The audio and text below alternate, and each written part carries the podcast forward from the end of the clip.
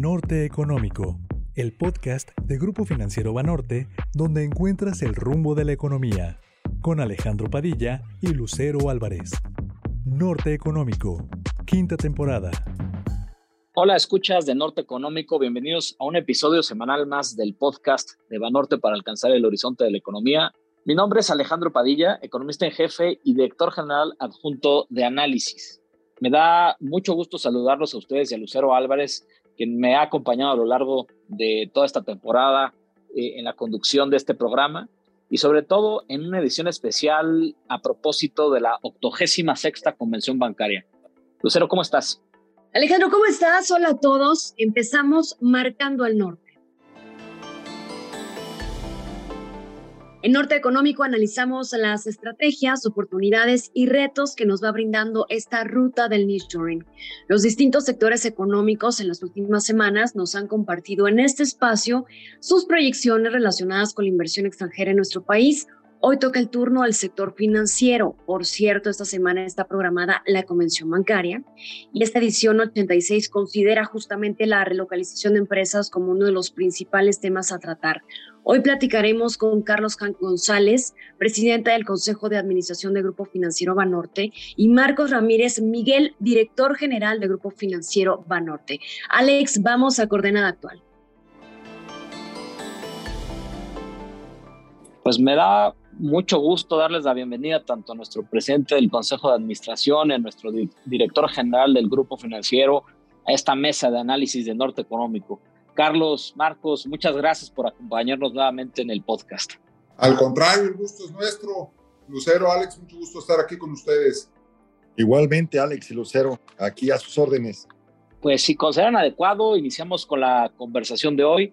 Y bueno, pues me gustaría empezar primero eh, con eh, una visión sobre los temas tan importantes que se han dado hoy en día para México y para la banca. Ya nos encontramos prácticamente en el banderazo de salida de la convención bancaria, como mencionaba Lucero, en donde claramente Banorte estará presente como cada año. Y bueno, pues los temas principales de la convención son la inclusión, sostenibilidad y el nearshoring. Eh, ¿Nos pueden compartir, por favor, cuáles son sus perspectivas sobre estos temas, si son tan amables? Cómo no, Alex, con mucho gusto. Y, además, qué bueno que lo mencionas en la misma pregunta, el tema de la inclusión y el tema del nearshoring, porque ciertamente el nearshoring eh, puede ser una oportunidad histórica para México, una oportunidad que verdaderamente eh, tenga la capacidad de transformar el desarrollo del, del, país, pero siempre y cuando tenga la inclusión y el beneficio de todos y cada uno de los mexicanos. ¿A qué me refiero? El nearshoring puede ser una extraordinaria oportunidad pero tiene que beneficiar a todas las regiones de nuestro país. No puede ser una oportunidad que únicamente beneficie al norte o al centro del país, sino que debe de beneficiar al sur, al sureste, a todas las regiones del país. El nearshoring puede ser una extraordinaria oportunidad, pero no solo puede beneficiar a las grandes empresas o a algunas empresas, sino que debe de tener debemos de tener la capacidad de que el nearshoring sea una oportunidad que beneficie también a las pequeñas y a las medianas empresas. Y el nearshoring puede y debe de ser una oportunidad histórica siempre y cuando beneficie a todos y cada uno de los mexicanos y de las mexicanas. Carlos, justamente eh, tocas un tema bien importante. Uno de los sectores mayormente beneficiados y de los que también hay muy buenas expectativas ante este tema, ante el nearshoring, es el de las pymes, que sabemos representan más del 50% del PIB en México, esto según datos del IMCO. Eh, eh, ¿Qué escenario, Marcos, ves para las pequeñas y medianas empresas? ¿Qué papel jugarían ante la relocalización de las cadenas de suministro? ¿Qué opinas? Mira, este, las pymes efectivamente representan el 52% del PIB y sin duda no pueden quedarse fuera del gran movimiento comercial que representa el nearshoring, ¿no? Este, yo, yo sí creo que eh, no solamente que es importante, sino que Banorte está posicionado para ayudarle a todas estas pymes, ¿no? Porque, como bien sabemos, México es un crisol de muchos Méxicos. Tenemos unos Méxicos en el norte, unos Méxicos en el sur, tenemos eh, diferentes sectores, tenemos diferentes segmentos y tenemos diferentes necesidades. Eh, hay pymes que, que, están en, en, cierta, en, ciertas eh, ciudades o, tienen de alguna manera alguna necesidad diferente y nosotros estamos listos para de cualquier manera poderles ayudar, ¿no? Nosotros tenemos los ATMs, tenemos los call centers, tenemos las sucursales tenemos los corresponsales y tenemos la banca digital. Y todas estas cosas lo que hacen, como decía Carlos, que necesitamos que México crezca parejo, que ayudemos a todos. No, no, no, no, no, no se trata de las grandes empresas de las que todo el mundo habla, sino que esto permee y que sea como la humedad y que vaya bajando, ¿no? Y gracias a la banca y gracias a ese, esa eh, correa de transmisión que nosotros tenemos entre el que tiene dinero y el que lo necesita, yo creo que podemos hacer muy buena labor para ayudar a todas las pymes en México, que se sientan que pueden eh, llegar con nosotros, que pueden llegar a la sucursal o cualquiera de los medios que tenemos y que podemos ayudarles a esta gran cosa que también, como decía Carlos, tiene que llevar consigo una inclusión, tiene que llegar con eh, sostenibilidad y creemos que estamos más que preparados para esto que viene. Y realmente es un parteaguas, yo creo, para lo que se viene en nuestro país. De hecho, pues en nuestro más reciente informe, ¿no? esta nota de investigación que además viene acompañada de una página con tableros interactivos, algo totalmente innovador que le llamamos Zoom Nearshoring de Banorte, pues ahí eh, entre algunos de los datos que, compartimos y parte del análisis que, generamos, pues hemos identificado que México podría eh, incrementar sus exportaciones en 168 mil millones de dólares en los próximos cinco años, simplemente por este fenómeno de nearshoring. Y bueno, pues ante este contexto, eh, ¿cómo verías, Carlos, la derrama en las distintas regiones del país, por favor?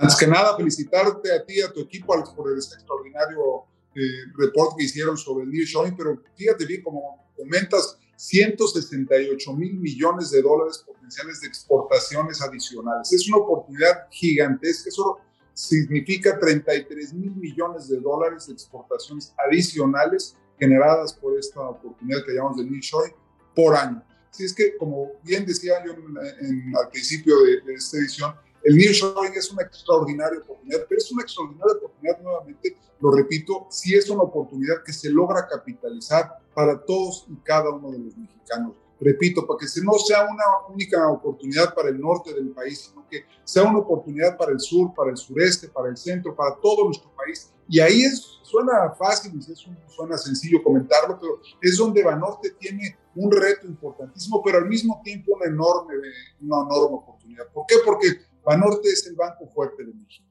¿Y qué significa ser el Banco Fuerte de México? Es un banco que conocemos a nuestros mexicanos, que conocemos a nuestro país, que conocemos mejor que nadie cada una de las regiones. Como ustedes saben, es un banco que tenemos más de 1.100 sucursales en todas y cada una de las regiones de nuestro país. Es un banco que cuenta con consejos regionales, con consejos locales integrados por pequeños, medianos y grandes empresarios de cada una de estas regiones. Y eso es donde nosotros debemos de jugar ese rol, de facilitar y de lograr capitalizar esta oportunidad, esta gran oportunidad del nearshoring, se transmita a todas las distintas regiones de nuestro país. Y no solo todas las distintas regiones, sino a las distintas empresas de nuestro país, no solo a las grandes empresas, sino aquellas pequeñas y medianas empresas. Es un reto muy importante para nosotros, pero es un reto para el que hoy nos sentimos sumamente preparados y listos para asumirlo y que puede y debe de ser un diferenciador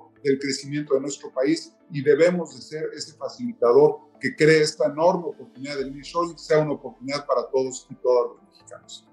Pues muchísimas gracias por, por la felicitación y, y, también mi agradecimiento por, por el apoyo que siempre tanto tú como Marcos pues nos han dado. Y bueno, pues una vez que eh, hemos platicado sobre esto y logras extenderlo por todo el país, yo creo que una pregunta bien relevante es, ¿cómo nos podemos asegurar de que esto sea sostenible? Estamos convencidos de que la manera de hacer que estos beneficios de New sean sostenibles en el tiempo es con la inclusión. Y una de, de las mejores maneras es poniendo el ejemplo. Nosotros ya lo estamos haciendo, nosotros eh, al hacerlo dentro del banco lo permeamos para que todos nuestros clientes también aprendan a que sí se puede. No podemos aspirar a tener un, buen presente si, no queremos eh, eh, sembrar lo que ya es el futuro, ¿no? Y me refiero a ese modelo que todos en todos sus segmentos en todos los sectores tienen que tener, que para producir lo que producen las, las pequeñas compañías o, las medianas, pues necesitas recursos, ¿no? Extraes cosas de la naturaleza y esas cosas. Pero si no creas cosas nuevas y mayores y mejores que de regreso hagan la, la, sostenibilidad, la verdad nada más nos estamos haciendo tontos. No se trata de, de hacer un negocio, sino se trata de preservar todo lo que tenemos, ¿no? Y, como decíamos, la inclusión es muy importante, tenemos que estar todos metidos, tiene que ser una tarea de todos los mexicanos en todos los niveles. Y, nosotros lo que vamos a hacer es dar el ejemplo, ponerlo y estar a la disposición de todos nuestros clientes y amigos para que también les podamos ayudar y dar un poco de, de, guías de dónde, dónde creemos nosotros, no somos dueños de la verdad, pero dónde creemos que ellos pueden eh, seguir con, este modelo.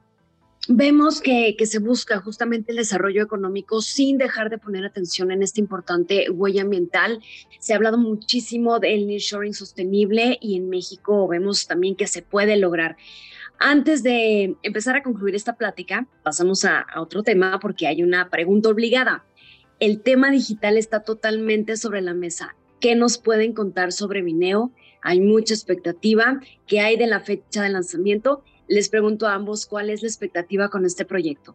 Pues nos tiene muy emocionados, ¿va, Marcos? El tema de Vineo, sin duda alguna. Eh, como ustedes saben, Banorte ha, ha, sido, ha tenido un firme compromiso con el desarrollo eh, tecnológico para poder llevar y dar acceso a los servicios financieros a nuestros clientes de la manera que cada uno de ellos quisiera, quiera accederlos. Y una de estas maneras es precisamente creando un banco 100% digital. Creo que esta va a dar una manera nueva y moderna de accesar a, servicios financieros. Como ustedes saben, ya tenemos la autorización por parte de, la, de las autoridades, pero estamos esperando ese último punto de, que necesitamos tener por parte de la Comisión Nacional Bancaria de Valores para poder operar. Pero creo que vamos a estar sumamente eh, trabajando de manera muy, muy fuerte precisamente para poder llevar a todos y todas los mexicanos servicios financieros de manera digital. Creo que tenemos mucho por ofrecer por ahí, Marco. ¿Estás de acuerdo?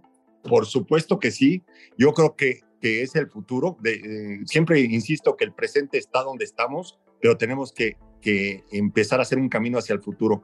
No sé cuánto tarde en digitalizarse el mundo entero. Sé que para allá va. Sé que tenemos todos los, los instrumentos para en el momento presente eh, eh, atender a nuestros clientes, pero también que tenemos que sembrar ese futuro que viene ahí, que se antoja que es más sostenible, se antoja que es más económico, que, que, hay más ahorros de costos y para allá tenemos que ir. Entonces, como dice Carlos, estamos eh, entusiasmados y un poquito preocupados porque hay que hacerlo bien. Estoy de acuerdo, tienes razón. Pues muchas gracias por la visión que nos han compartido. La verdad es que estoy seguro que será de gran utilidad para todos nuestros escuchas, quienes siempre quieren entender pues, cuáles son los principales determinantes de la banca. Y bueno, pues si me permiten, me gustaría invitarlos a la última sección del podcast que le llamamos Gurú Económico. Esta sección que ustedes conocen muy bien tiene como fin pues adentrarnos en nuestros invitados a través de recomendaciones de libros. Podrán compartir con nuestra audiencia un libro que estén leyendo o cualquier otro que les haya marcado, por favor. Sí, claro, probablemente esperen un libro, ahorita que dice gurú económico, un libro financiero o económico que recomendara yo de economía, pero pues a lo mejor se sorprenden con mi recomendación, pero de los libros que más me han gustado, y son dos libros, pero eh, si me permite hacer la doble recomendación, es la, la Iliada y la Odisea de Homero de la mitología griega, porque primero que nada, eh, pues fue de los libros, de los primeros libros que, de serios que leí, y en aquel momento me, pues, me cambió muchísimo el, pues, la visión de muchas cosas que tenía, pero ahora lo que me gusta es leerlo para distraerme precisamente, porque es un tema totalmente distinto a lo que estamos acostumbrados a oír todos los días, que pues verdaderamente nos transforma, nos, nos, nos lleva, digamos, a una realidad muy distinta a la que vivimos. Es que me gusta, me divierte mucho y creo que es un libro que se pueden entretener, o dos libros que se pueden entretener mucho. Pues yo, este, la verdad, a todo mundo le digo que, que, que, estoy un poco enamorado de, de, no sé de dónde me viene esto de, de todos los libros de los, eh, de los novelistas rusos, pero el libro que más me llama la atención es de un italiano, que siempre se lo recomiendo porque los rusos lo que hacen es describir muy bien una situación. Se pueden subir a un tren y, y, y solamente el subirse al tren se echa medio libro este, este Dostoyevsky explicando cómo se subió al tren, ¿no? pero eh, que eso me encanta, cómo pueden describir un momento, ¿no? En lugar de adjetivizar las cosas, las describen. Eso me gusta mucho. Pero el libro que más me impresionó y que a todo mundo le recomiendo es de, Humberto Eco, un italiano que se llama El péndulo de Foucault, que de lo que habla es de cómo somos los humanos y cómo nos dejamos llevar este, por los demás y cómo no deberíamos de hacer eso, ¿no? Este, me encanta mucho, eh, se llama El péndulo Foucault, la verdad lo recomiendo siempre, y de, este, lo leí hace muchos años y lo volví a leer, hace poco, precisamente porque me encanta y lo saboreé todavía más esta segunda vez que lo leí. Y pues ese es el libro. Ambos títulos los he escuchado, pero no los he leído, así que ya están más que, que Anotados, gracias.